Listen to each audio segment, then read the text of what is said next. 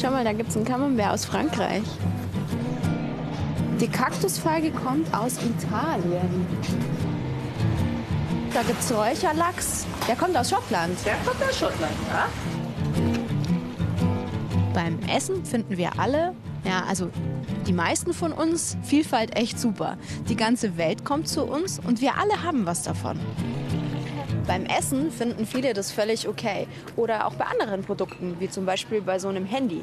In dem ist jetzt zum Beispiel Kupfer aus Chile oder seltene Erden aus dem Kongo enthalten. Problematisch wird es dann, wenn andere Kulturen zu uns kommen. Also Menschen, die eine andere Sprache sprechen oder auch eine andere Religion haben zum Beispiel. Mein Thema heute kulturelle Vielfalt und was bringt es überhaupt? Beziehungsweise bringt es überhaupt irgendwas oder macht kulturelle Vielfalt vielleicht auch einfach nur Probleme?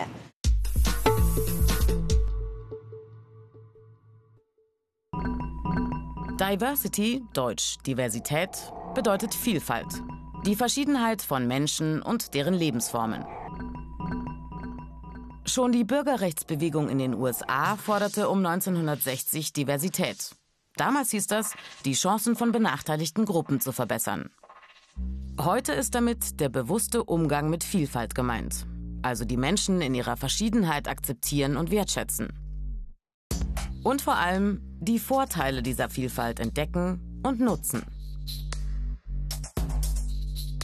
Ein Beispiel. Menschen aus unterschiedlichen Kulturen arbeiten am selben Projekt.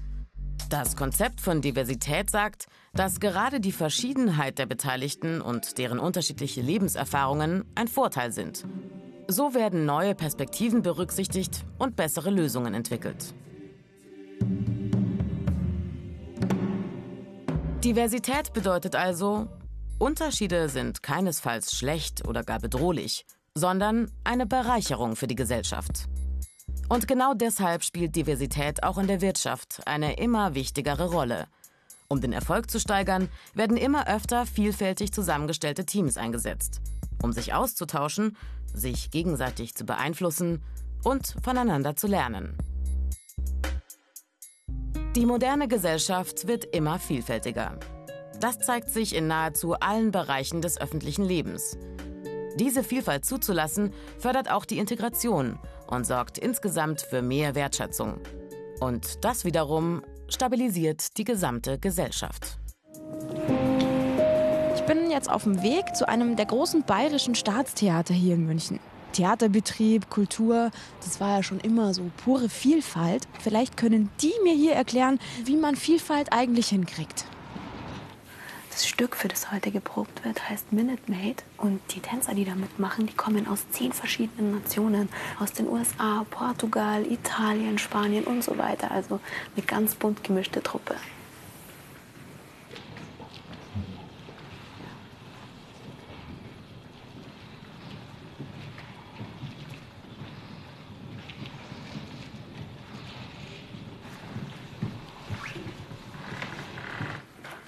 Die müssen gar nicht viel miteinander reden. Also die verstehen sich auch so ein bisschen Körpersprache und es läuft. Das ist der Wahnsinn.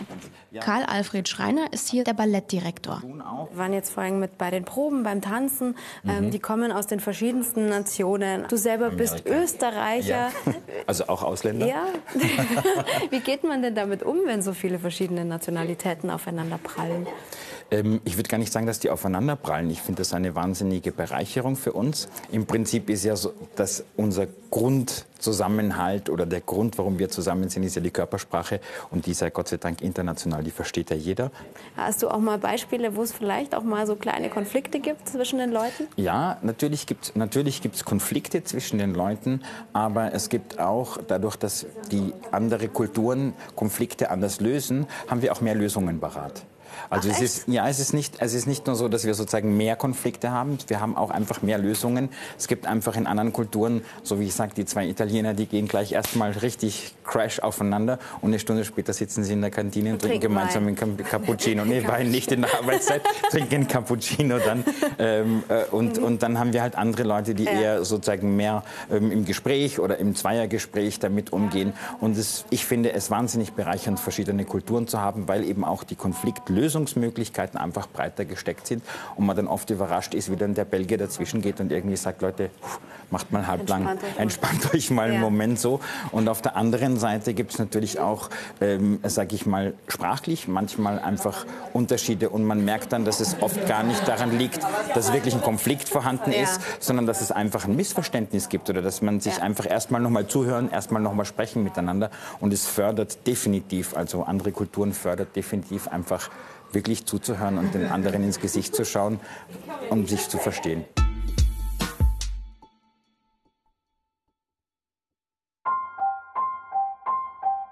In Deutschland leben mehr als 19 Millionen Menschen mit Migrationshintergrund, rund ein Viertel der Bevölkerung. Das bedeutet kulturelle Vielfalt. Und in der Arbeitswelt? Wie sieht es hier aus mit Vielfalt, quer durch alle Hierarchien? Nicht so gut, sagen Fachleute für Personalentwicklung. Dabei ist klar, ethnische Vielfalt im Unternehmen steigert den Erfolg in Studien wurden Unternehmen mit besonders hoher Vielfalt verglichen mit Unternehmen mit geringer ethnischer Vielfalt. Das Ergebnis?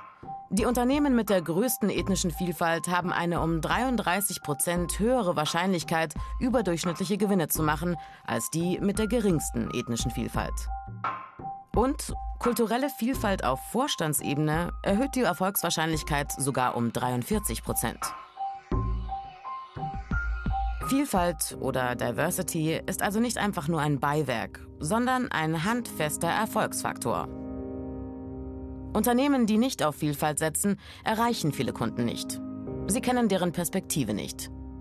Diese Unternehmen sind weniger innovativ und drohen abgehängt zu werden. Und das ist letztlich auch eine Gefahr für den Wirtschaftsstandort Deutschland.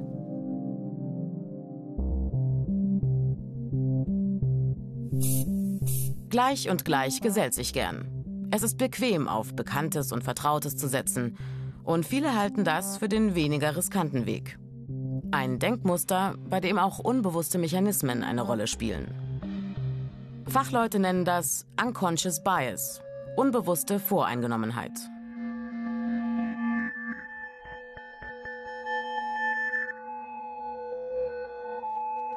Diversity-Strategien setzen bei den festgefahrenen Mustern in den Köpfen an. Besonders wichtig zum Beispiel eine objektive und überprüfbare Bewertung von Bewerberinnen und Bewerbern und auch von Mitarbeitern, und zwar nach klar definierten Kriterien. Wichtig auch, Räume schaffen, damit sich unterschiedliche Menschen treffen können. Zum Beispiel, indem man auf Diversity achtet bei der Zusammenstellung von Teams – indem man Sprachkurse und interkulturelles Training fördert oder durch Kulturtandems. Das ist ein Austausch auf einer persönlichen Ebene, zwischen Einzelnen oder zwischen Gruppen. Und das funktioniert auch über Hierarchien hinweg. Die Arbeitgeberinitiative Charta der Vielfalt macht sich stark für Diversity. Seit dem Start im Jahr 2006 haben rund 3000 Firmen und Institutionen die Charta unterzeichnet. Das heißt, sie bekennen sich zu den Werten einer vielfältigen Gesellschaft und verpflichten sich, Diversity im Unternehmen konkret zu fördern. Also in unserem Alltag, da gibt es die Vielfalt, aber halt noch nicht überall und vor allem ist sie noch nicht bis ganz nach oben durchgedrungen. Ja, aber ich frage mich trotzdem, was bringt Vielfalt uns als Gesellschaft und in der Zusammenarbeit im Team vor allem, wenn es mal hart auf hart kommt? Mein nächstes Ziel? Der Flughafen München.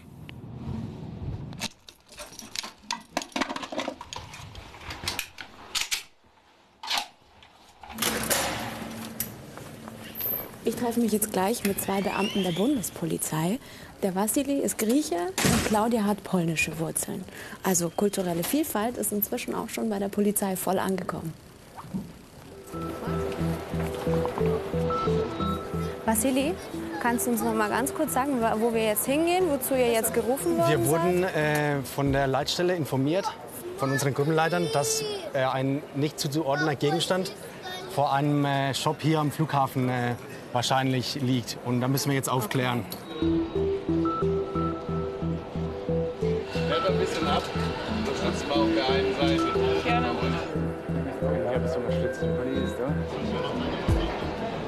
Inzwischen sind Experten von der Bundespolizei da, die sich diesen Koffer jetzt genauer anschauen, die den untersuchen.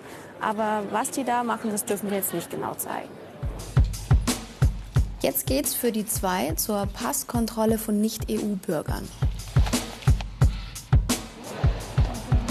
Abu Dhabi 19. Thank you, sir. Thank you. Guten Tag. Kommen jetzt aus Abu Dhabi?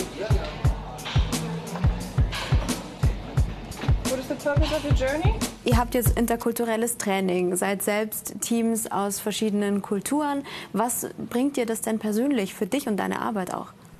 Mir bringt das sehr viel, weil äh, ich als Grieche verstehe die griechische Mentalität. Und wenn sie temperamentvoller sind, dann weiß ich auch, äh, wieso sie in dem Moment so sind, weil ich einfach ihre Mentalität äh, beherrsche und verstehe. Also ich habe gesehen, für den Staat ist es von Vorteil, wenn er Menschen mit verschiedenen kulturellen Wurzeln beschäftigt und wenn er den Menschen mit interkultureller Offenheit und Respekt begegnet. Weil so gibt es weniger Missverständnisse. Kritische Situationen lassen sich leichter entschärfen und man findet schneller Lösungen. Die kulturelle Vielfalt in Deutschland nimmt immer weiter zu. Auch durch Globalisierung und Internet sind wir immer stärker vernetzt. Also da frage ich mich schon, welche wirtschaftlichen Vorteile sehen Unternehmen durch diese Entwicklung? Und deswegen treffe ich mich jetzt mit einem echten Global Player hier in Regensburg. Hallo Daniela. Hi. Verena. Grüß dich. Herzlich willkommen bei Hallo. der MR. Danke Kommst dir. du mit mit mir? Dann ja. zeige ich dir ein bisschen was. Die Maschinenfabrik Rheinhausen ist bis heute ein Familienbetrieb. Ihr produziert auch in ganz vielen verschiedenen Ländern, oder? Wo überall? Ja, also MR hat hier in Regensburg äh, auf zwei Standorte verteilt den Hauptproduktionsstandort. Und gleichzeitig produzieren wir noch in ähm, China, in den USA und auch noch in Indien. Okay, und ihr liefert auch an ganz viele Länder, oder? Wir liefern in die ganze Welt. Mhm. Wir unser Diversity Challenge Team, unsere jungen Leute, ja. die am Thema Vielfalt arbeiten im Unternehmen. Du kannst dich gerne mal umschauen. Dann wird hier schon, ich gehe mal darüber, da wird gerade schon gearbeitet. Hi, grüß dich. Du malst hier an die Wand einen Spruch. Ja, ähm, das ist äh, der Spruch für die Challenge ähm, in Regensburg verwurzelt, in der Welt zu Hause. Ähm, wir haben den Spruch gewählt aus dem Grund heraus, dass die MR eben äh, in Regensburg verwurzelt ist, unser Hauptwerk wir hier haben ja. und ähm, in der Welt eben unsere ganzen Töchterfirmen, auch an, mit der Welt, äh, Mitarbeiter aus der ganzen Welt.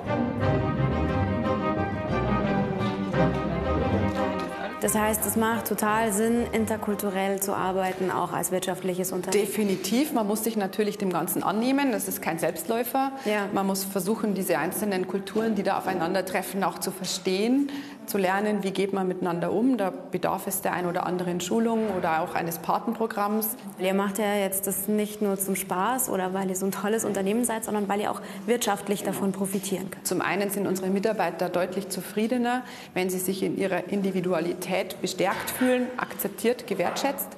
Und auf der anderen Seite äh, können wir auch als Arbeitgeber davon profitieren, weil die Lösungen besser sind. Wir können den Arbeitsmarkt besser abschöpfen, wenn wir mehr in die Breite gucken mhm. und uns hier nicht festfahren. Die Vielfalt in Deutschland ist Realität, ob uns das als Einzelner passt oder nicht. Wir müssen nur als Gesellschaft lernen, damit umzugehen. Das wird kein Spaziergang, ist klar, aber es hat auch viele Vorteile.